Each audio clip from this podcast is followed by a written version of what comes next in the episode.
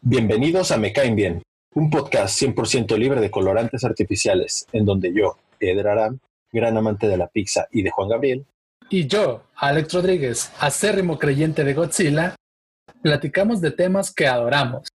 Cine, música, televisión, videojuegos, mamíferos invertebrados y chela. ¿Qué por qué hacemos esto? Fácil, porque nos caen bien. Comenzamos. ¿Qué tal? Y muy buen día, amados escuchas de Me Caen Bien. Hoy tenemos un invitado especial de súper, súper lujo, el hermoso y aclamado Christmas Christ. Chris. Buenas noches, buenas noches o días, como nos están escuchando amigos. Eh, me llamo Christopher y estoy aquí para aprender un poco más sobre el tema del día de hoy. Alex, ¿cuál es el tema de hoy? El tema de hoy, bueno, el día de hoy les traeremos nuestro primer episodio oficial después de haber entrenado ya 100 años en las montañas y haber, habernos expuesto a radiación gamma. Esto por todo lo que nos percatamos que podríamos mejorar a partir de nuestro episodio peloto, al que le fue súper, súper bien. Es que nos motivó muy, nos motivó muchísimo a seguir adelante este bonito proyecto. Sí, este, digo, a mí no me presentaste, pero aquí estoy. Eh, y sí, quiero, yo también digo, si me permiten dar unas pequeñas palabras. Adelante. Agradecer a la gente, agradecer a la gente que nos escuchó, o a la que no también, ¿por qué no? Y por sus bellas palabras nos ayudaron a, motivarnos, como bien dice Alex, a, pues a seguir haciendo esto. Eh, sé que falta mucho todavía por mejorar, pero esperemos traerles contenido de calidad eh, día con día, ¿no? Así es. De hecho, a mí me gustaría agradecer al vato que por fin se animó. Ah, no, espera, ahí está todavía. El, el vato del carro que no se, ah, no se anima a pararle a la alarma. Probablemente va a estar presente. Ah, ahí está, güey. Pues agradecerle más que, más que otra cosa a este agradable vecino que por fin se animó a detener la alarma. Muy bien. Dichas estas bellas palabras, pues entonces les comento que el día de hoy platicaremos un rato acerca de Pixar, el gigantesco estudio de animación de donde han salido películas súper emblemáticas como Wally, Monster Inc., Buscando a Nemo, Intensamente, Bichos, Toy Story y muchísimas, muchísimas más. Amén. Muy bien. Ahora, ahora, si bien vamos a platicar algunas generalidades del estudio, eh, vamos a resaltar algunas cosas eh, que a nosotros se nos, se nos han hecho súper padres porque han marcado nuestra infancia. Así que bueno, comenzando ya con el tema, ¿qué es Pixar? Actualmente es un estudio cinematográfico de animación digital propiedad de la Casa de las Ideas, Disney. Pero bueno, pues que no es propiedad de Disney ya, ¿no? Güey, Disney, Disney me compró hace dos minutos. me acaba de llegar un memo diciendo, ahora eres de mi propiedad. Ah, eso así ya, fue. Ya me pertenece. Que Marvel lo es. Las, las palanquetas ya lo son. Los frijolitos puercos son propiedad de Disney. De hecho, me caen bien. Está en tratos para ser ya propiedad de, de Disney, güey. Sí, de hecho me acaba de llegar un memorándum también del abogado por parte del equipo de Me Caen Bien que acaba de ser comprado por Disney, así es que no podemos Enhorabuena. ni tirar tierra. Enhorabuena y bienvenido sea el ratoncito Miguel. Bienvenido. Excelente, Mike. Ok, ¿por qué comencé esta línea diciendo actualmente? Pues porque en su momento, por ahí del 74, Pixar no era lo que es actualmente, sino una pequeñísima empresa de desarrollo de software de animación, con toda la completa intención de crear el primer largometraje animado eh, que fuera animado completamente por computadora en la historia. O sea, antes de eh, su idea no existía, no existía eh, ningún largometraje creado completamente en animación. Este pequeño estudio fue adquirido por Lucasfilm, que los traía de chalanes, güey. en, estos años era así como. O sea, eran sus chavos, eran sus becarios. Así era. Lánzate por las cocas, carnal. Dale. Tal cual. Me parece, güey, es, es, un reflejo de mi vida. Tú puedes ser el siguiente fundador de Pixar, güey. Pixar 2. Pixar 2, güey, ¿te imaginas? Uf, lo veo, lo veo. Continúa, Alex, por favor. Y pues me refiero tal cual a challenge porque era así de, güey, hazme este software, ¿no? O tráeme una soda, güey. O ve por el pan, güey. O hazle efectos especiales a esta película o dedícale un rato a, porque yo no lo voy a hacer, a este otro trabajo, ¿no? Entonces, en estos años y por ahí ya del 60, 79, desarrollaron lo que sería el precursor de Renderman. Les platico un poquito qué es Renderman. Es una herramienta chingoncísima, güey, de animación que si bien ha tenido miles de cambios a lo largo del tiempo, o sea, del 79 a lo que es actual, eh, se sigue aplicando para muchísimos trabajos de animación digital y para efectos especiales. Incluso se puede comprar, o sea, si te metes a la página de Pixar, güey, eh, te vas a un apartado de Renderman y puedes comprar un software. No es barato, güey, para nada barato. Renderman es como el, el, el, alter ego de Slenderman, güey. Probablemente. Probablemente, güey. Oye, Alexi. Dime. Tengo una pregunta. Eh, ¿Tienes el dato de cuánto cuesta ese software que mencionas? Eh, miles de dólares. Oh, man. Así es, no bastante, bastante caro. No te ajusta, güey. O sea, yo te podría dar una cantidad, pero de todos modos no te va a ajustar, Chris. Seguro. Como podrán ver, y creo que Chris no recuerda. A Chris acaba de enseñar un billete de 100 pesos en pantalla porque no se acuerda que no hay imagen. Oh, man. ok, esto no me ajusta. De, de, todos modos, o sea, el, el, punto es no te ajusta con esos 100 pesitos. Güey. Te va a ajustar para un rico pollo. Rico pollo, eh, por favor, patrocínenos. Por favor. Pero bueno, continúo. En el año de 1982 le dan vida a su primer trabajo oficial de animación digital, que es un cortometraje titulado Las aventuras de André y Wallaby, que si ya han tenido la oportunidad de checarlo, pues es un cortometraje súper, súper sencillo. Incluso se menciona en las infografías que es un trabajo completamente lleno de figuras geométricas súper básicas, ¿no? Para poder, para que no sea un problema la animación. Dura como un minuto veinte, algo así, ¿no? O sea, es como súper cortísimo, o sea, literal, es un corto. en efecto.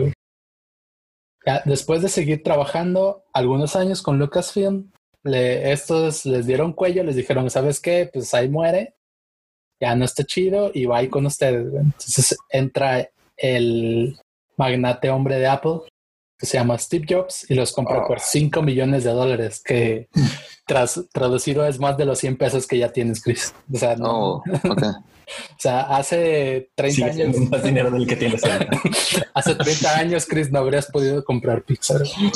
Excelente. Bueno, trabajando ya con Steve Jobs, seguían con la idea de poder crear un largometraje animado. Güey pero pues seguían trabajando como desarrolladores de software, o sea, seguían siendo chalanes, pero ya bajo otro yugo, ¿no? Ya no era Lucasfilm, sino Steve Jobs. Eh, estos softwares incluso eh, sí eran muy buenos, o sea, el trabajo que ellos hacían era súper buenísimo, que incluso eh, llegó a ser del interés de Disney. O sea, nada más, no, les, no, la vida no les daba la oportunidad de hacer lo que ellos querían, pero seguían siendo muy buenos en lo que estaban haciendo. O sea, es como estar hablando de mi vida, ¿no? Yo Soy diseñador gráfico, pero siempre quise ser cineasta. La triste historia de Alex. Arriba la esperanza, abuelita. Siguiendo con la chamba y encontrando mejores métodos de darle vida a su largometraje, estrenaron Luxo Junior, que es el cortometraje que introduce por primera vez dos aspectos que se volverían icónicos en el trabajo de Pixar que es la lamparita que aparece en el intro de Pixar y la pelotita amarilla con una franja azul y estrellas rojas que aparente, aparece recurrentemente en varios de sus trabajos. Okay. Yo, por ejemplo, recuerdo mucho en Toy Story. Sí, la clásica pelota en Toy Story, claro. Me parece que también sale eh, en la de Monster Inc. No sé si recuerdan el cuarto de Boo. Por ahí se puede ver, si mal no recuerdo, esa icónica pelota. Así es. De hecho, hay otra película que no es Monster Inc., donde en un baño el tapete baño de, señora que le ponen a la, a, la, tapa es el pelaje de... De, ¿De Sullivan. De, Sullivan, ajá, así es. Oh, eso es cruel. Asesinaron a Asesinaron a Sullivan. Creo que eso no es apto para niños, güey. y bueno, este cortometraje de Luxo Jr. alcanzó la nominación precisamente a mejor cortometraje animado en los Oscars. Seguido de ese presentaron Red Dream, un cortometraje que a mi parecer tiene unos tonos un poco más maduros en el aspecto de que establece un escenario más triste, o sea, está es un, un, ambiente pues bajo lluvia en una tienda de artículos que se encuentran en remate y es como la historia de un pequeño monociclo, pero si en definitiva si tú lo checas sí es como un poquito más triste comparado por ejemplo con los otros que, que tienen este tono como de chascarrillo o, algo así. Bueno, seguido de Redstream presentaron Tiny Toy. No, espera, se llama distinto. Tintoy, si no mal recuerdo. Tintoy. Así es, que sería eh, el precursor de la historia que hoy conocemos como Toy Story. O sea que de ahí sacaron la idea eh, estos muchachos para crear Toy Story. Sí, bueno, si me permites la palabra, Alex, había escuchado y leído que ese personaje iba a ser el principal de la, de la historia pero hubo un problema ahí como de creatividad que, que, no les gustó pues que fuera ese, ese personaje y como la trama o la, ¿cómo se podría decir? La esencia de ese cortometraje y decidieron rehacer completamente la historia, o sea, basándose en que es un juguete con vida, por ejemplo, y pues de ahí salió lo que ya conocemos como Toy Story, ¿no? Así es, completamente. De hecho, o sea, si, si tienen la oportunidad de checar el cortometraje, o sea, tiene toda, toda la esencia de lo que es Toy Story a juguetes que cobran vida y todos los problemas que puede enfrentarse. Y bueno, eh, este cortometraje llevaría no solo al estudio a tener su, su, su siguiente nominación, sino que también se podrían, también se llevarían el premio como mejor corto animado. O sea, su, ya con este se ganaron el Oscar. Súper bien. enhorabuena. Así es, felicidades por ellos hace 30 años. Y bueno, como dato curioso, si quieren por decisión propia tener pesadillas, pues los invito a ver ese corto porque sale un bebé eh, completamente creepy que tiene como 6 kilos de pañal. de caga. lo, voy a poner en mi lista de pendientes por ver. Sí, de hecho, en cuanto terminemos de, grabar todo esto, Chris, vas a, vas a empezar a reproducir el corto y pues vas a perder el sueño porque vas a quedarte con la imagen de un bebé súper, súper escalofriante. Muy bien. Bueno, los años pasan y después de este corto eh, presentan otro que se llama Nick Nack.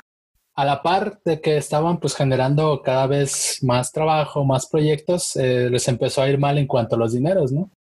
Presentaban algo, pero realmente no les iba tan bien y esto representó pues una gran cantidad de despidos por parte de Steve Jobs. O sea, el culero les decía, está chido, pero no hay varo, mientras el güey sí se estaba cagando en varo. Llega Carmelo. Bueno, de, como ya mencionamos antes, Tintoy fue el precursor de Toy Story y ya en algún punto de la historia se comenzó a desarrollar bajo un contrato con Disney, que recordemos siempre estuvo como al pendiente de todo lo que hacía Pixar, pero el contrato era de que ellos ponían todo lo que era necesario para hacer el largometraje y se quedaban con, con la mayoría del barro. O sea, no, hay no le pierdes Disney. Clásico de Disney. Patrocinas de Disney, por favor. por favor, Disney, patrocínanos ahora. estamos esperando tu correo. Bueno, de ahí comenzaron a haber problemas con Disney porque pues ellos querían solo distribuir las películas que Pixar se destruía el alma, el alma haciendo y ganar dinero de forma equitativa. O sea, si, estamos, eh, si lo planteamos de una forma distinta, el escenario era, tú haces todo, yo solo lo, me dedico a venderlo, pero vamos a ganar igual. Que a los de Pixar pues no les parecía justo. Ya incluso se destruían de verdad los, los empleados de Pixar porque, por ejemplo, para el desarrollo de Toy Story 2, muchos comenzaron a reportar que pues, se sentían enfermos de cansancio, de estrés. Eh, pues, es un trabajo manual, entonces se llegaban a chingar las manos. eh, O sea, les iba súper- prácticamente los están explotando, prácticamente. Así es, güey. Estaban, o sea, hace ya 25, 26 años estaban viviendo un trabajo, un empleo común actual, güey. O sea, la chinga de la vida por un dinero ahí súper piojo. Va, otro Salud- reflejo de sa- mi vida. saludos, Saludos. Hermanos, hermanos Godínez. Después del desarrollo de Cars, concluyeron sus relaciones laborales. ¿no? O sea, lo estaban haciendo y dijeron, güey, Cars es lo último que hacemos juntos. Y ahí muere. Tuvo que pasar algo de tiempo. O sea, todos se recuerdan el Rey McQueen, ¿no? Así es. O sea, dijeron, güey, después de chao, Ah, bye. Vámonos. bye, vámonos. Esto, esto, termina ahí. Este, ¿recuerdas en qué año salió ese de Cars? Es- Yo tengo otros datos, respondiendo así como AMLO. Yo tengo otros datos. Ok. Tuvo que pasar 2006. algo. Ah, eh, yo tengo otros datos de todos modos, a ver. Bueno, solo para dejarlo claro, Cars, eh, la película animada salió en el 2006, producida por Walt Disney Picture, Picture, Picture y lanzada por pinche Disney. Así tal cual como lo vienen manejando. Tú lo haces y yo lo distribuyo. Así es, o sea, el, el contrato más culero de la historia, ¿no? Tuvo que pasar algo de tiempo. Ahorita ya estamos hablando del año 2005 y varios cambios en los altos mandos de las empresas para que llegaran a acuerdos y Disney comprara a Pixar bajo ya unos términos más agradables. Ahora sí, ya pudieron sacar Cars bajo un acuerdo. Pues eh, se terminaron su acuerdo cuando apenas la estaban realizando y ya quedaron chido y ahora sí ya le dieron estreno a, a Cars. Dentro de este contrato, pues involucraba que Pixar seguiría siendo como una empresa con cierto nivel de independencia. O sea, si tú estás poniendo algo de varo, pero por ejemplo en el aspecto creativo, pues nosotros vamos a tener algo de, no vamos a tener mayor este, peso en las decisiones.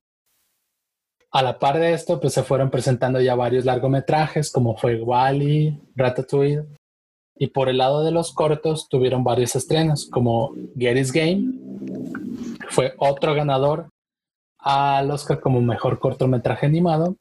Ese es el del viejillo que juega ajedrez, ¿no? Contra sí mismo. Así es, en efecto, ese es el cortometraje de un viejito que está jugando ajedrez contra sí mismo, pero a la par está chido porque maneja como dos personalidades, o sea, una como, ajá, como súper pesada, una personalidad algo pesada y otro como más, más serenita. ¿no? Ajá, sí. Digo, no he tenido la oportunidad de verlo, pero suena interesante. Sí, de hecho, todo lo que estemos mencionando eh, es una recomendación directa de Me Caen Bien para nuestros radioescuchas a que vayan a checarlos. Muchos de ellos eh, están en YouTube y pues los, largometrajes están en- pueden hacerse de las películas en físico porque este es el año de 1995 y si no pues pueden buscarlas en los servicios de streaming que ya conocemos. Netflix, patrocinanos. Estaba a punto de no decir el nombre de cierta compañía de streaming, Oh, este. Pero- pero pues si ya sal- salió la premisa, pues sí, Netflix, Por favor, patrocinamos. Prime Video, danos una oportunidad. Y, no. Claro Video. güey, Blim, ¿cómo, cómo que Blim? Nadie, nadie tendría la poca o nula decencia como para estar, estar en Blim y decirlo con orgullo, güey. de, "Ah, güey, yo estoy en Blim. Ok. Bueno, continuando, güey. También estrenaron cortos como For the Beards. No sé si lo llegaron a escuchar. Es un cortometraje de unas aves que también está súper, súper entretenido. Unos pajaritos azules. Sí. Ok, no, no me suena. Lo voy a ver. Sí, hagan anotaciones, ¿no? Mientras Ah. estén escuchando este podcast tengan libreta en mano porque todo lo que les platiquemos aquí pues, está súper padre, ¿no? Y los invito a estarlos checando. Después salió Bounding, que para mí fue un cortometraje que no me convenció mucho, sobre todo en el diseño de los personajes. O sea, estaba, es así como creo que el que más conflicto me causó es una especie de conejo alce. que, ajá, en lo personal se me hizo como, o sea, ni la animación me gustó realmente, ni la historia se me hizo como muy sin sentido, porque la quisieron hacer como estilo musical, no sé cómo decirlo. Sí, porque cantan, si no mal pues, recuerdo. no, o sea, realmente se me hizo como de lo peorcito, ¿eh? Muy mal ahí Pixar. Sí, mal ahí, pongan las manos. Ojalá. Manita para abajo, Pixar, manita para abajo. Pulgar abajo, dislike. Y Reportar contenido. Después de ese sigue One Man Band, que a mí me encantó. Es súper, súper bueno. Tiene una, una, historia muy bonita y maneja muchísimo la música. Seguido de este y otros largometrajes, estrenaron el que yo creo que es uno de los mejores, que se llama Lifted. Muy bueno. Bueno, en lo personal, muy bueno ese de Lifted. ¿Y ese de qué trata, amigos? Lifted es la historia de una abducción alienígena que no sale del todo bien. ah, mis meros moles, güey. Lo que más te gusta, ser abducido, güey. Ser abducido o abducir. Güey, llevo tres este año. Oh, sí. 2020. 2020, el año de las abducciones. Por parte de Chris, por supuesto. Pero sí, en definitiva es súper, súper buenísimo. A mí me encantó cuando yo lo vi. Y pues para, por supuesto, para hacer este podcast eh, les dimos una repasada a varios. Y de nuevo sigue siendo uno de mis favoritos. Incluso en lo que respecta a los cortometrajes, Eder y yo nos partimos la madre acordando un top 5 con los mejores cortos, al menos para nosotros. Y Lifted, por supuesto, está dentro de ellos. Sí, es, la verdad es de que, digo, son alrededor de, bueno, son más de 20 cortometrajes que, que nos dimos entre nosotros y nuestro equipo de investigación de Meca Indian, de ver los videos, analizarlos en todos los sentidos. Y digo, por fin llegamos a la conclusión en que pues hicimos el top 5, como bien menciona Alex, y digo, se los menciono a continuación, ¿no? En cuarto lugar, eh, dejamos el de Teen Toy, ¿Por qué? Pues porque prácticamente es con el que inició Pixar, ¿no? Sería en quinto lugar, ¿no? Ah, perdón, sí, quinto lugar. Nos comimos el top 5, güey. Sí, de hecho, eh, eh, es tan malo el quinto que no, no pensamos que no era necesario mencionarlo. Sí, la verdad no, no creí conveniente, pero bueno. Sí, el quinto lugar lo dejamos el de Teen Toy, este, porque prácticamente es precursor de la, de la saga de Toy Story. Como lo menciona Alex, eh, pues nace a partir de ese corto la idea y bueno, la historia la sabemos, ¿no? Entonces es el quinto lugar. Cuarto lugar dejamos uno que no, no lo platicamos, pero también igual está muy, muy, pues está chido, ¿no? Es el de Partly Cloudy. Digo, se los platico rápidamente la historia de una nube que hace bebés, porque si no lo saben y si eres un niño de nueve años, spoiler alert, los niños no traen, no los traen los gaviotas. Los niños no nacen parte de tus padres, Los, traen, los traen las gaviotas, Entonces, bueno. O sea, todo, todo lo que te dice tu libro de tercero de primaria de educación sexual es falso. Es mentira. Es una completa estupidez. Hay unas aves gigantes que que provienen del espacio exterior, que a partir de una nube poseída por el mismísimo Satanás, le da vida a todos los infantes de todas las razas y clases de seres vivos. Así es. Y esto, esto está súper bonito y muy bien reflejado en un corte de Pixar. Sí, claro. Entonces, bueno, la, la premisa de este cortometraje es de que una nube forma humanoide realiza bebés y pues esta ave tiene que distribuirlos, ¿no? A sus padres. Entonces, no le salen como quisiera, salen un poco peligrosos esos, bebés. Entonces, eh, pues digo, al final de cuentas se los recomendamos ver. Se llama Partly Cloud, Claudia, y es el número 4. En el número 5, Alex, no sé si me puedas apoyar. Claro. Solo recuérdame cuál es el número. Espera, no, no íbamos al número 3. sí, porque volviste a decir 5. Maldito sea, Eder. Aquí todos son el número 5, güey. Muchos son tan buenos que decidimos Dejaré el 5 y el 1. 5 cuatro veces y el 1, güey. El número 3 es el de Piper. Ah, sí. Pequeña ave. Alex. Eh, el de Piper lo dejamos eh, en ese lugar porque. Número 3. Eh, así es, en el, en el número 3, que Vale. diagonal 5. porque es un cortometraje que en el aspecto técnico, la ejecución del trabajo de animación, a mí sí se me, se me hizo súper, súper chingón. O sea, tiene un nivel de detalle bien, bien cabrón. No sé si llegaron a ver Cars 3. Por supuesto. La basura. Güey, lo- lo- los, lo- el trabajo de render en Cars 3 está bien, bien cabrón, güey. Está a nada de ser un- una toma realizada con una cámara, güey. En una pista, o sea, porque el, el nivel de detalle es súper, súper bien cabrón. ¿Qué? Entonces, lo que a mí me latió fue la ejecución en Piper. Y pues sí, es una historia súper, súper bonita. ¿De qué va? ¿De qué va la Eh, historia del top 3? La historia, bueno, en Piper es como las vicisitudes, por ponerlo de alguna forma, que vive un pajarito que está teniendo así como persiguiendo burbujitas y, y muchas cositas que vive una pequeña avechucha en el reino animal. Para no dar como mucho spoiler, yo sí los invitaría a que lo checaran. Y este fue ganador de- del Oscar. No sé si ya lo mencionaste. Sí, sí, de hecho, ese también ganó un Oscar eh, de la academia. Güey, hoy, hoy en día todos, bueno, siempre han ganado un Oscar todos, güey. Menos Leonardo DiCaprio, güey, hasta que Flash regresó en el tiempo y cagó todo. ¿Recuerdan cuando DiCaprio ganó el Oscar? No. Desde ahí se fue el carajo, güey, todo. De, de hecho, DiCaprio ganó un Oscar y, y empezó en definitiva todo el pedo del 2020, ¿no? Y bueno, Y bueno, a ver, este, top 2. el número 2.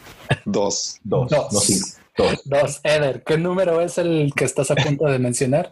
El número 2. Dos, excelente. En el número 2 dejamos a Lift, el del marcianito, como comentábamos, que trata de hacer una abducción eh, fallida, claro. La verdad es de que estaba muy divertido, eh, fuera de los anteriores que en su mayoría te conmueven y te arrancan una que otra lagrimita, pues este es un poco divertido. Este, y pues también digo, vamos a tratar de, de hacérselos llegar estos enlaces de este top, o al menos el top textual, para que lo chequen. Y en primer lugar dejamos el que se llama Lava. No sé si Alex nos puedas comentar un poco acerca de Güey, eh, mucho de lo que puedo comentar de lava es esa madre me hace llorar, güey. Es Veanlo y lloren. Me, me hace Esperen, llorar. amigos. ¿Es, ¿Es el del cortometraje del volcán? Así Sí, güey. Ese Oh. es el cortometraje de dos hermosos volcanes. Ya estoy teniendo un nudo en la garganta ahorita, güey, porque para mí es hermosísima la música en ese corto y pues tiene unos diseños bien, bien bonitos, güey. Y aparte Y- tiene como una historia detrás, ¿no? O sea, de un productor de, de Pixar. No sé si la, o sea, tengan conocimiento de ella. No, no. Dime más.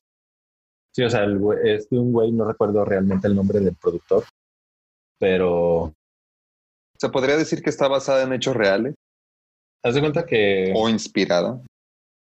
el güey productor, que no recuerdo el nombre, fue a Hawái a- de vacaciones o de luna de miel con su esposa, entonces quedó como tan impactado con la isla y con la gente. Aparte, en ese de viaje conoció a el güey que canta la de Over the Rainbow, Uf, The Rainbow, algo así, no me acuerdo el nombre de la canción. Entonces, de hecho, si te fijas, la imagen de la cara de ese vato está como muy similar a la, a la del volcán. Entonces digo, ok, ahora, ahora eh, que lo mencionas tiene sentido. Sí, entonces la- el tipo de música hawaiana y todo ese pedo está inspirado prácticamente en el viaje de este cabrón, que dijo que no se quería quedar como con ganas de, de hacer algo inspirado en ese viaje, ¿no? Y pues vaya, tenemos ese, ese cortometraje tan hermoso que dejamos en el número uno. Joyita, ya joyita estoy llorando otra vez, güey. Tranquilos, tranquilos. Es que en definitiva ese, ese cortometraje a mí me mueve muchas fibras internas, ¿no? Me encanta la música.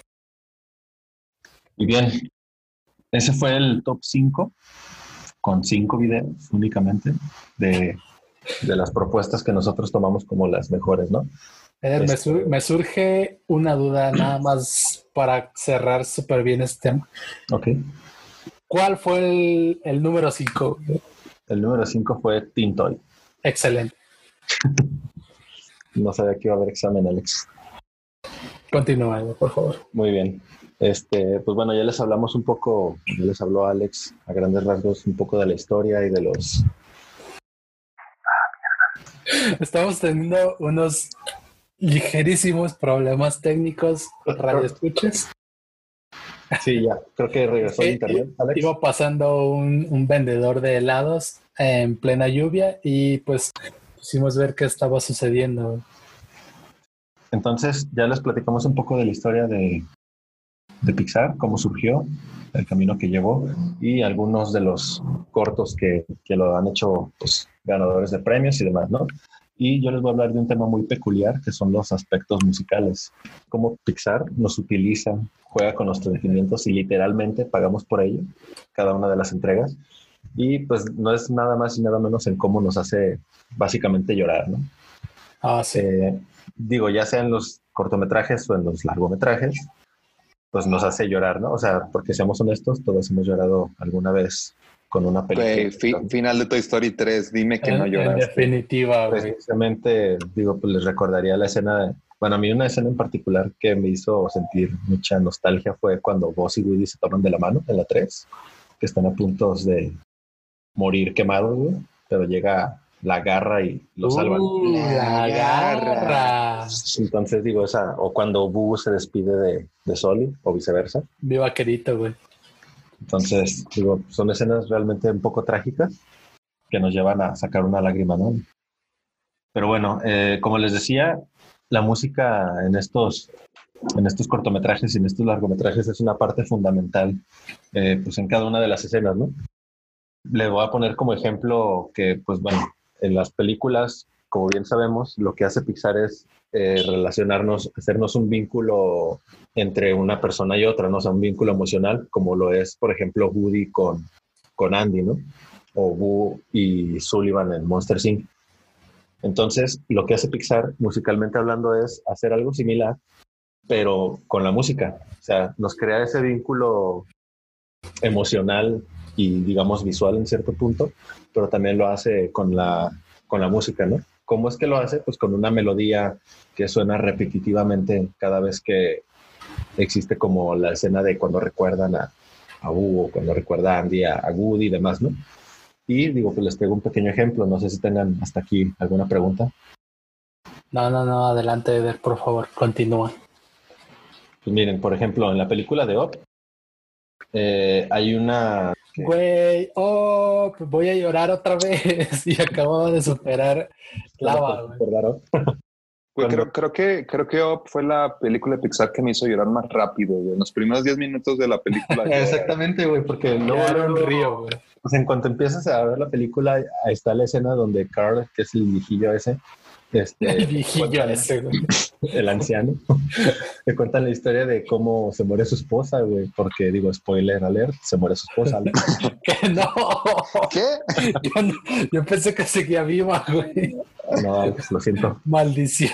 Entonces, no sé si recuerdan esa escena donde se ve cuando se casan, que, o sea, esa melodía cuando se casan es una, ¿cómo se dice? Como el transcurso de, de, de cuando se casan y se dan como cuenta que tiene como una enfermedad terminal hasta el punto que se muere. Diarrea, esa secuencia, güey. Entonces, esa... Creo que, lo, creo que melodía- lo trágico primero es que no se recuerdan que no pueden tener hijos, que se dan cuenta que no pueden tener hijos. Ajá. Y se Ah, eso está. No, o sea, se muere después. Se, mu- se muere porque no puede tener hijos. Ah, güey, no puedo tener hijos, déjame morir. Ah. digo, toda esa escena eh, tiene una melodía muy particular que, que cada vez que hay una, un recordatorio de, de Ellie por parte de, de Carl, suena esa canción, ¿no? es la manera en cómo te vincula emocionalmente visual, que sabes que es Ellie y Carl, y te meten como de, trasfondo todo esto, el, la vinculación auditiva, ¿no? Por así decirlo. Caso curioso que no necesariamente tiene que ser algo de tristeza, ¿no? Porque cuando Russell, que es el, niño explorador de la tribu 54, Guarida 12, ah, recibe el pin, al final de la película recibe el pin de, porque recordemos un poco de la historia, era el, el, o la trama surge a partir de eso, que él quiere conseguir la medalla de, por ayudarle a una persona de mayor edad, ¿no? Entonces está en la ceremonia en la cual va a recibir esa, ese pino, ese, esa medallita, y llega Carl y le da la, tapita de refresco a la que él llama la medalla de, de Eli, ¿no? Entonces, en ese momento, y digo, lo pueden corroborar más adelante si es lo que quieren, en esa etapa, en esa escena de la película es cuando suena esa misma canción, pero ya es en un aspecto más de felicidad, no tanto como de tristeza. Y digo, a grandes rasgos es la manera en cómo te vincula con los sentimientos y, es parte fundamental la música para hacernos pues, llorar en este caso. ¿no? Ya, ahora entiendo por qué agradan tanto sus películas. Sí, incluso, o sea, también en las escenas de Andy con Woody es como parte de la misma melodía, solamente que cuando son escenas felices se escucha con instrumentos diferentes, por así decirlo, a que cuando es una escena triste que tal vez nada más escucha el puro piano, ¿no? Ok.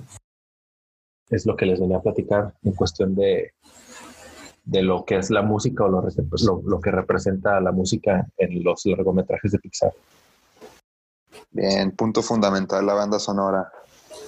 Sí, güey, pues eh, ese, ese, aspecto se, me hace súper padre, por ejemplo, de que toman una melodía y la van presentando de forma distinta para que la puedas inclusive tú también sentir como una evolución, güey. O sea, si, si, por ejemplo, en Up, tú la relacionas al principio con algo triste, güey, pues vas superando junto con el personaje, güey, vas superando como todos estos aspectos eh, tristes, por ponerle un sentimiento, y les vas dando otro, otro tipo de, de relación, o sea, vas, vas tú a la par evolucionando junto con el personaje, eso está padre.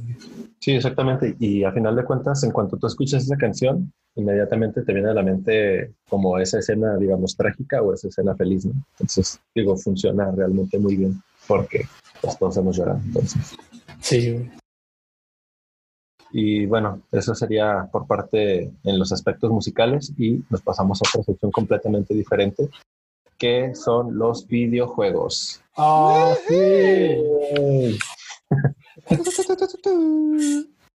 Sí, pues también en esta sección eh, les hice un pequeño top 5 también, con los juegos en los que a mi parecer... ¡Oh, viejo! Eder y los números, güey. sabemos que no soy bueno con los números, pero este, les traigo los juegos que en mi parecer son los más memorables y que vale la pena más, este, pues, si son amantes de los videojuegos, y más porque vamos a hablar en su mayoría de juegos pues retro, por así decirlo, ¿no? Entonces, vamos empezando. El, número 5 5. 5. Es eh, Disney Infinity. Este juego salió para PlayStation 3, Wii, Xbox, Xbox 360 y PC. O sea, bueno, en general para todas las consolas existentes, ¿no? De esa generación. Las plataformas. Eh, sí, de hecho me, tocó jugarlo en el Wii. Muy, muy divertido. Sí, bueno, este lo metí al top por la ambición misma que proyecta el juego, ¿no? Digo, la primicia, a los que no sepan, la primicia de este juego es que tú comprabas como las figuritas coleccionables físicas, como tal unas figuras de acción, y venía un, como una especie de tablero y el juego, ¿no? Entonces tú instalabas tu juego y demás, y el juego mismo te pedía que pusieras como tu figurita en ese tablero y se, se visualizaba en el juego, ¿no? Digamos, si comprabas, eh, no sé, a cualquier personaje que se les ocurra ahorita de, de Pixar o de Disney en general. Si tú lo ponías en la, en la base, se visualizaba en el, en, el, en el, juego y tú podías hacer uso de ese personaje, ¿no? Entonces, eh, este mismo juego venía precargado como con misiones y con un mapa este, referente o basado en el personaje con el cual comprabas, ¿no? el juego en sí, el género, es determinado como un sandbox. No sé si estén familiarizados con el término sandbox. Yo Eh, solo, no, Eder, ubico, explícame yo, yo- yo solo ubico Sandbox por un mapa de Call of Duty, güey. Y no creo que haya mucha Eh. sangre en un juego de Pixar. Entonces, Eh, ¿Qué es no, sandbox? realmente no. O sea, el sandbox es, para decirlo más rápido o que lo entiendas mejor, es el Minecraft o Roblox. O sea, Ok. ¿A qué me refiero? Que pues tú puedes, como quien dice, en un escenario crear tu propio, tu propia, ¿cómo se dice? Como tu propio mapa y realizar misiones alternativas, ¿no? O bien jugar misiones precargadas como lo venían en los, en los juegos, ¿no? Entonces, ah, ya. O sea, tú puedes, bueno, no sé si aplique o no, pero por ejemplo, tú puedes crear un mapa, cargarlo a algún, a- así como a alguna nube o algo y alguien más puede jugarlo. sí, así es. O sea, tú puedes... Como hacer- lo que Ajá. como lo que maneja el juego de Smash, ¿no? El Smash Bros. Ultimate, que puedes hacer tus propios eh, escenarios y, pelear en ellos, ¿no? Y más gente puede eh, verlos y, y probarlos. Sí, exactamente, o sea, tal cual. O sea, tú puedes crear tu mapa, jugar en ellos y dependiendo, pues la, la esencia aquí es que son con personajes Disney, ¿no? Entonces tú podías tener pues cualquier inmensidad de monitos coleccionables y los precargabas a tu, a tu, a tu mapa y jugar con cualquiera de ellos y pues era como el crossover, ¿no? Que era como la, la primicia de este juego. Después de, esto se fueron agregando eh, más actualizaciones en las que salían personajes de Lucasfilms, como lo son los los de Star Wars, o uno más reciente con personajes de Marvel, ¿no? Y incluyen también misiones precargadas en un archivo digital o en un CD, en el cual les precargabas misiones y escenarios dependiendo el playset, como se llamaba, de los personajes que comprabas. Ese fue, pues digo, fue el, el número 5. 5. Cinco. Ajá. El número 4 fue el primer juego de Toy Story, que tal cual se llama Toy Story. Eh, fue lanzado para Super Nintendo y fue lanzado por ahí del año 96. Eh, este juego pues es, es 2D porque es de, de Nintendo. Super Nintendo es un escenario 2D y es, es un juego de plataformas, o sea, de, como lo conocemos coloquialmente es de pasar mundos. Eh, y pues tenemos 18 niveles en este, ¿no? Entre los niveles que, que conocemos, como está basado en la película de Toy Story 1, pues tenemos una pelea con vos abajo de la camionetita de pizza, este, así como hay una parte donde lo tienes que rescatar de la garra, cuando lo va a agarrar, sí, no sé si recuerdan esa parte también. Claro. Y de los últimos niveles, pues es escapar en la patinetita eh, mutante esta que tiene los bracitos y la cabecita. Tienes que escapar del, del perro de Sid, ¿no? Este, este juego, pues digo, sí es divertido y fue muy, muy bien recibido por las críticas. Y lo meto en el top porque pues fue el primer juego, digamos, oficial de Pixar. Y pues a la par, digamos, que del primer largo- largometraje o de los primeros largometrajes que sacó Pixar en sí, ¿no? Pues es el número 4. El número 3 es la de- del juego de Toy Story 2, que se llama Buzz Lightyear to the Rescue. Eh, Ese juego fue lanzado también en el 99, pero este ya salió para la PlayStation 1. Maravillosa y genial PlayStation 1. Como dato curioso, amigos, eh, yo quisiera mencionar que ese fue mi primer videojuego para la PlayStation. Eh, recuerdo que en una Navidad me llegó de regalo la PlayStation y ahí era cuando se utilizaba el abrir tus regalos hasta el día siguiente, ¿no? Un clásico. Recuerdo que, que mi papá me despertó en la mañana y me dijo, oye, te, te están buscando en la sala. En aquel entonces teníamos la televisión solamente en la sala. ¿no? Entonces ya voy todo modorro, despierto y que, que, que me espera en la sala el juego de Toy Story mi PlayStation nuevo, en la pantalla de inicio listo para empezar a jugar. Entonces eh, tengo muy buenos recuerdos de ese juego, eh, muy divertido y pues parte de la infancia, ¿no? Y la verdad es que, pues digo, yo también me tocó jugarlo y la verdad estaba muy chido. Pues en este caso, pues el personaje principal el que teníamos el control era de Boss, Guardián de la Galaxia. Y pues igual que la película, o sea, pasado, está basado completamente y fielmente a la película, entonces teníamos que rescatar a Woody, ¿no? Pues este juego también tenía, tenía 15 niveles Y pues digo, como comentaba Chris, pues es la verdad un juego que también marcó mi infancia porque fue, aparte de que pues era fan de las películas, salió el juego y pues a huevo lo tenías que jugar, ¿no? Bueno, ese fue el número 3.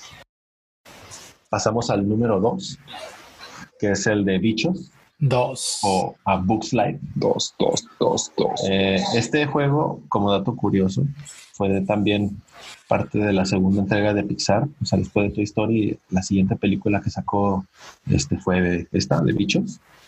Y pues digo, pues, después del rotundo éxito de Toy Story, pues cómo no seguirle tratando de producir películas, ¿no? Entonces, esta película se estrenó en el 98 y el juego también algunos meses después se estrena en el mismo año.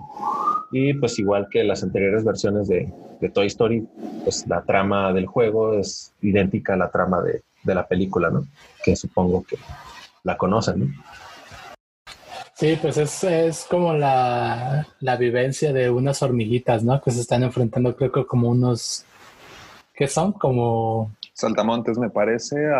sí, son saltamontes. De hecho, o sea, este juego tiene también, son 15 niveles y pues la hormiguita principal que se llama Flick, este, pues, tiene como diversos, no, no, no, me gustaría decirlo habilidades dependiendo la flor que tomas, ¿no?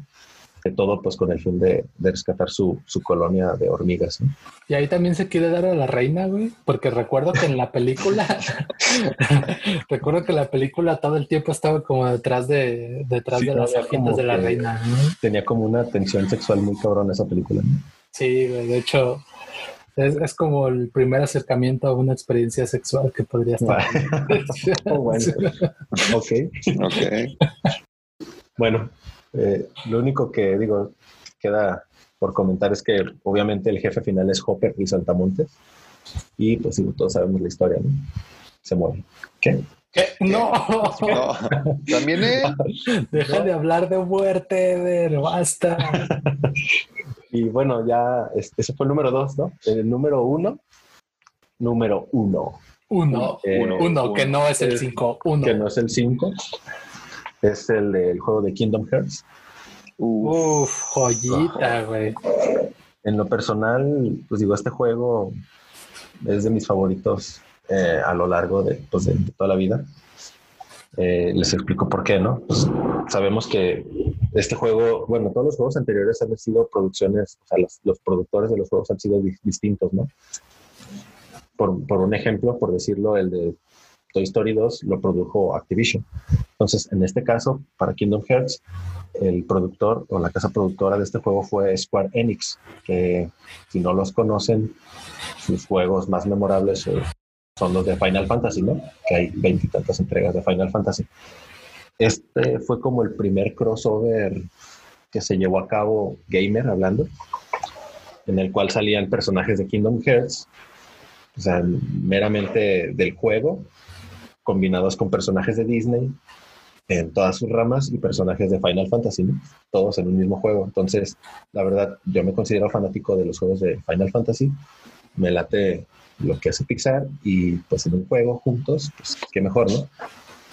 Digo, prácticamente este juego trata de, o el personaje principal, al menos de la primera entrega o de las primeras tres entregas que, que llevan en, orden, es Sora, quien posee una llave espada, así se le llama, y pues tiene que rescatar a los diversos mundos que existen en, el, en ese universo de la oscuridad, ¿no? De quien planea controlar la oscuridad en su, en su totalidad.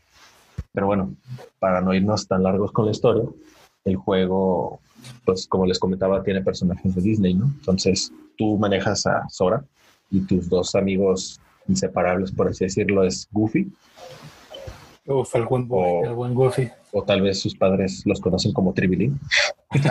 Tribilín, clásico Tribilín. Güey, no lo relacioné jamás hasta que dijiste Tribilín. Es como, ah, güey, por supuesto, Tribilín. A huevo, Tribilín. Y pues el pato Donald. Mi favorito desde siempre, el pato ¿no? Así es. Pues la idea es como rescatar a Mickey Mouse, que es como un mago súper poderoso en el juego, ¿no? Si es tan poderoso, ¿por qué lo capturaron? Oh, no sé, tendrás que jugarlo, Alex. Oh, viejo. Y bueno, es, alrededor de, los juegos que, que, existen, viajas a diversos mundos y pues puedes conocer a personajes como Woody, puedes jugar con personajes como Sully, como Jack, este, de pues Jack, ¿sabes cuál Jack, no? Jack, Sparrow, Jack Skeleton, Jack el Destripador, Jack, el, de los Increíbles. Jack Jack. ah, no, ese es Jack Jack. Jack de la película de stop motion, no sé cómo se llama. Ah, Jack el de, el de Halloween, ¿no? Simón, ese güey. Jack, Jack Skeleton. Ah, bueno, es Jack Skeleton, personajes de Big, Big Hero 6. Y también Jack Sparrow, porque salen personajes de Piratas del Caribe. Cualquier personaje que se te ocurra de, del universo de Disney, ¿no? También sale, también sale, Winnie Pooh. Yo tengo una duda, sale la oruga de una hermosa mariposa. En, hasta donde sé, creo que de esa película no sale ninguno. Rayos. Pero de personaje favorito, Alex. En definitiva, güey, la transformación literal de un personaje de ser algo súper piojo a algo hermoso, güey. Es, bello, güey. Es bello de ver. Pues no, creo que ese personaje o ninguno de esa película sale. Rayos. Hasta donde sé. Y pues bueno, el juego es de rol de acción por lo que existen escenas pues, de peleas, la verdad, interesantes. Hay que descifrar también acertijos, como en todo tipo de juegos, y pues vencer el mal, ¿no? Ese lo dejé como el número uno.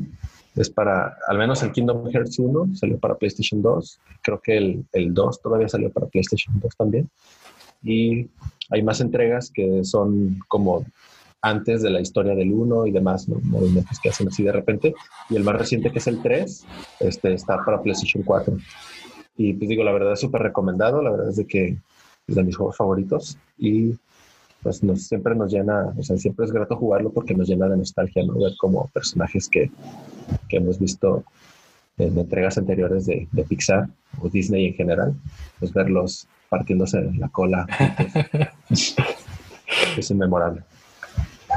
¿Qué, qué, qué batalla dirías que es como la más épica en un juego de Kingdom Hearts? Pues bueno, hay unas escenas donde sale salen pues el pato Donald y Tribilín peleando junto con unos personajes del, del, juego de Final Fantasy VII que se llaman Cloud. Es el, es el güey de la espada, ¿no? Ajá, y bueno, casi todos los Final Fantasy hay güeyes con espada, entonces. Eso fue demasiado ambiguo, lo siento. Sí. Y pelear contra uno de los villanos más memorables de todos los videojuegos que se llama Sephiroth. Que ah, también tiene una espada. que también tiene una espada. Ese, ese, es un güey de una espada, ¿no? También. Sí, también una espada, pero es más una especie de katana.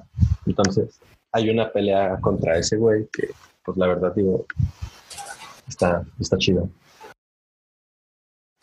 Y pues bueno, chavos, este fue pues el top 5 de videojuegos relacionados en general con Pixar o el, el, universo Disney.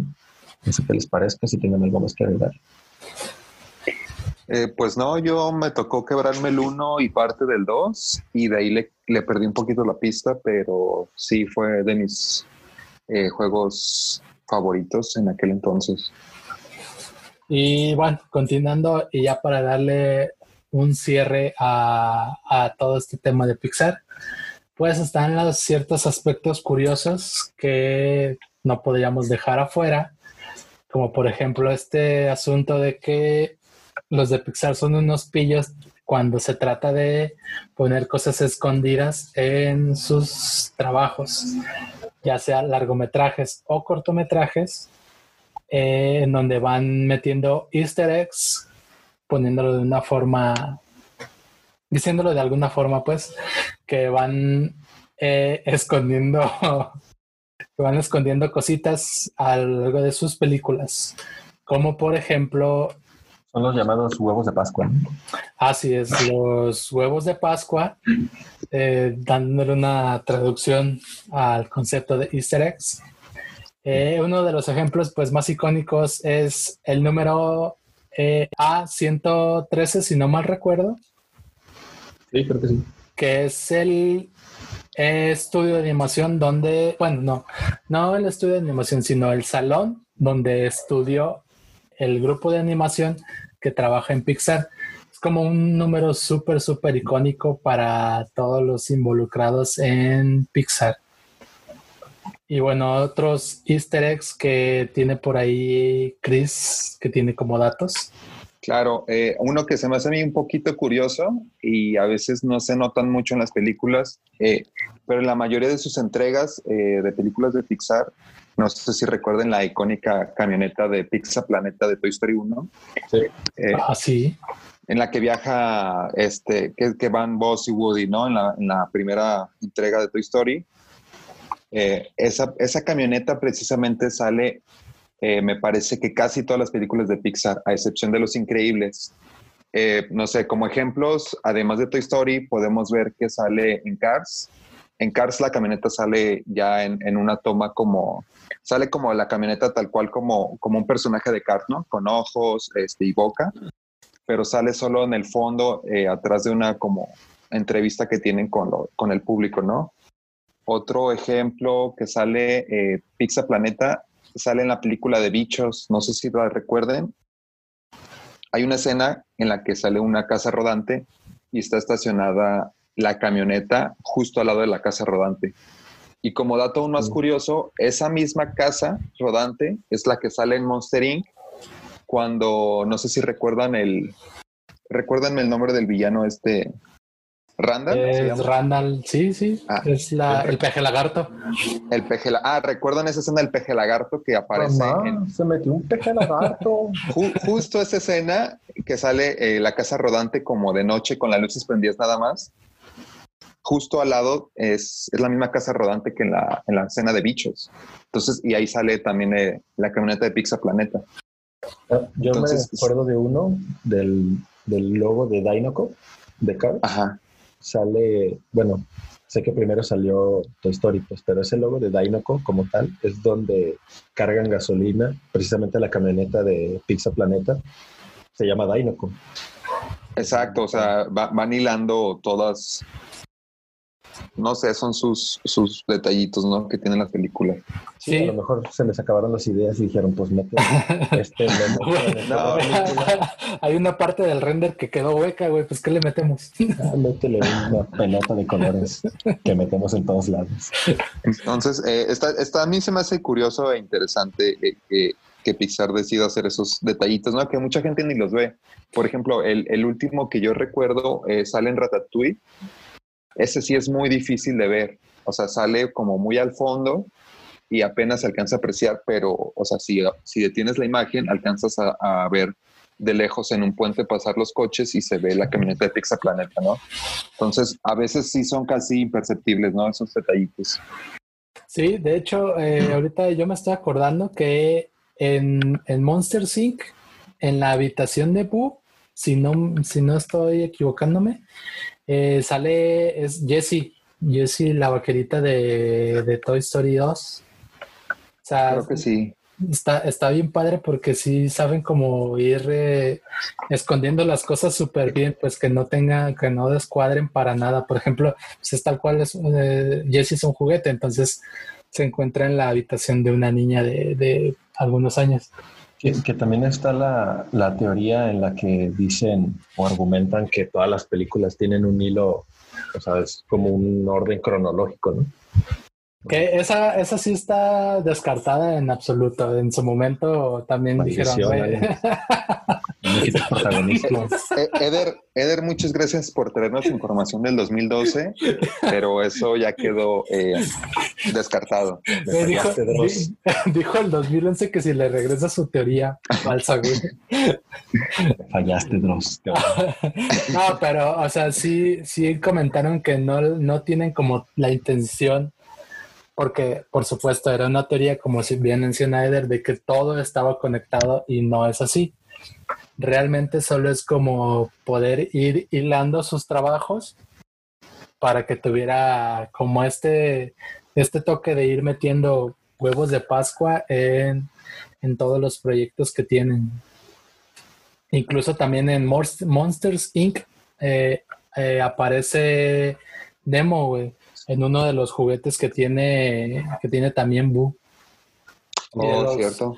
De los más recientes que yo recuerdo es en Toy Story 4. Aparece la guitarra de, de Lupe, o cómo se llama, el morrito de coco. de Lupe. Miguel. Miguel. Ah, el, Mike. Ajá, el, Michael. Aparece, aparecen sus guitarras en, el, en la feria, donde está atorado este Buzz Lightyear junto con los con el conejito y el, el, pollito amarillo. Es un pollo. Pues para, para mí, mis personajes favoritos de esa entrega. Que tienen como una frasecita, ¿no? El chan chan chan o el... No, el... El Matanga dijo la changa. Ah, Matanga dijo la changa, eso.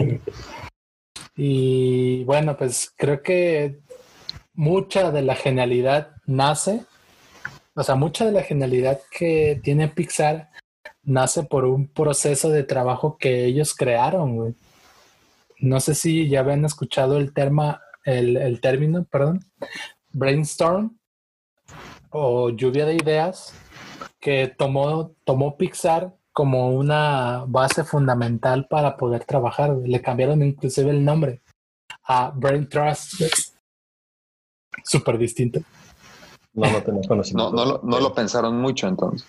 No, o sea, aplicaron su metodología para todo excepto para el nombre de su metodología. Y bueno, es un proceso de trabajo que ellos hacen donde todos los proyectos que entran para realizar eh, se encuentran todos los involucrados como en una mesa redonda, digamos, y le comienzan a dar lectura tanto como a los guiones, a las ideas que tienen. Y todas esas propuestas que van saliendo de estas pláticas y lecturas se las platican al director que al final decide qué puede tomar de todo eso. O sea, está súper padre, pues, que, porque es como ellos mismos desarrollaron un, un plan de trabajo que les funciona súper, súper bien. Ya al final el director decide si manda todo al carajo o, se queda con lo que le platicaron en, en la junta Godín. Pero es lo que yo creo que le ha funcionado bastante bien a Pixar porque pues nos ha presentado trabajos maravillosos. Ya concluyendo con el tema, pues a Pixar ha logrado ser un estudio que inspira, güey. Incluso yo me incluyo con, yo me incluyo en esto porque es un equipo de trabajo con un nivel creativo majestuoso del que muchos quisiéramos ser parte alguna vez. Yo recuerdo estar en la universidad y decir y, escuchar compañeros decir, ay, güey, a mí me encantaría trabajar en Pixar. Y, y, yo me incluyo, güey, porque, bueno, yo soy diseñador gráfico con algunos ahí este, sueños sueños eróticos, pero que no están muertos. Este, de, trabajar pues en, procesos de animación de, gran calibre, como pues es lo que realiza Pixar. Incluso ya eh, con la aparición de Disney Plus, que es la plataforma de streaming de, de Disney, pues ya van teniendo, inclusive van abriendo más como las puertas a, proyectos más chiquitos, ¿no? No es así como que ya tengo el largometraje de la vida que va a revolucionar la historia, pero sí tengo esta historia súper chiquita que puede estar padre si la, si la trabajo. Incluso como dato, curiosidad final, este, siempre se encuentra Pixar a la vanguardia, por ejemplo, están a punto de estrenar, bueno, creo que ya estrenaron a fecha de, de que estamos grabando este, este podcast, ya estrenaron un, su primer cortometraje con una temática eh, gay, o al menos eh, eh, por poner un, punto en pro de la, de la comunidad. De la comunidad LGBT. Que yo ya vi el, el corto del corto y se ve interesante tanto por el aspecto estético como por la temática pro de, los, de las libertades y de las minorías. Sí, sí, en definitiva, pues lo que tiene Pixar es que siempre está innovando, siempre están sacando cosas súper perrísimas. Y pues nada, concluimos, no sin antes, concluimos este podcast, no sin antes hacer un pequeño anuncio final. Y es que ya nos pueden encontrar en varias plataformas en donde nos pueden seguir, por supuesto en Spotify, pero también checarnos en otras. Eh, por ejemplo, si son usuarios de Anchor o también estamos en Breaker o Google Podcast, perdón. Y pues próximamente en otras plataformas, incluso estamos a nada de eh, darle salida a nuestras redes sociales. Y para que puedan seguirnos, mandar mucho amor y rosquillas. No queda nada más que despedirme y Eh, chicos. Eh, sí, yo también quiero nada más mencionar rápido, eh, agradecer a mis, a mis amigos por esta invitación a, a su primer episodio oficial, además del piloto, claro. Eh, muchas gracias. No, muchísimas gracias a ti por tener la paciencia y oportunidad de poder estar presente. Eh, y otra sorpresa que les tengo, amigos. Eh, estuve trabajando y hablando con gente de Netflix y ya estamos listos para sacar nuestra primera temporada. Entonces, esperen los anuncios próximamente, muchachos. Ok, 2028. a la vuelta de la esquina. Eder, Nada, nada más, este, igual como empezamos, agradecer a la gente que escuchó el primer episodio, agradecer por adelantado a la gente que va a escuchar este. Se agradecen su, su apoyo, que escuchan muy bien y son muy bien recibidas sus críticas y, eh, como decía Alex, eh, síganos en el Spotify, en las demás redes que ya mencionó, como Google Podcast, Breaker y Anchor, y esperemos eh, en cuestión de días poder dar de alta las redes sociales para que también nos apoyen con un follow y mensajitos bonitos. Y así es. y manden Y- chilaquiles, Por favor, sobre todo chilaquiles que estén súper, súper picosos. por favor. Pues muchísimas gracias y nos escuchamos en la próxima. Saludos Bye. y buen día. Nos caen bien. Bye.